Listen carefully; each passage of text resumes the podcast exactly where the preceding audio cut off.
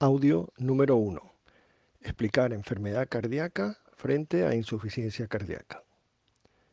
Se define como enfermedad cardíaca el daño que se produce en el corazón y que es enmascarado por los mecanismos compensadores.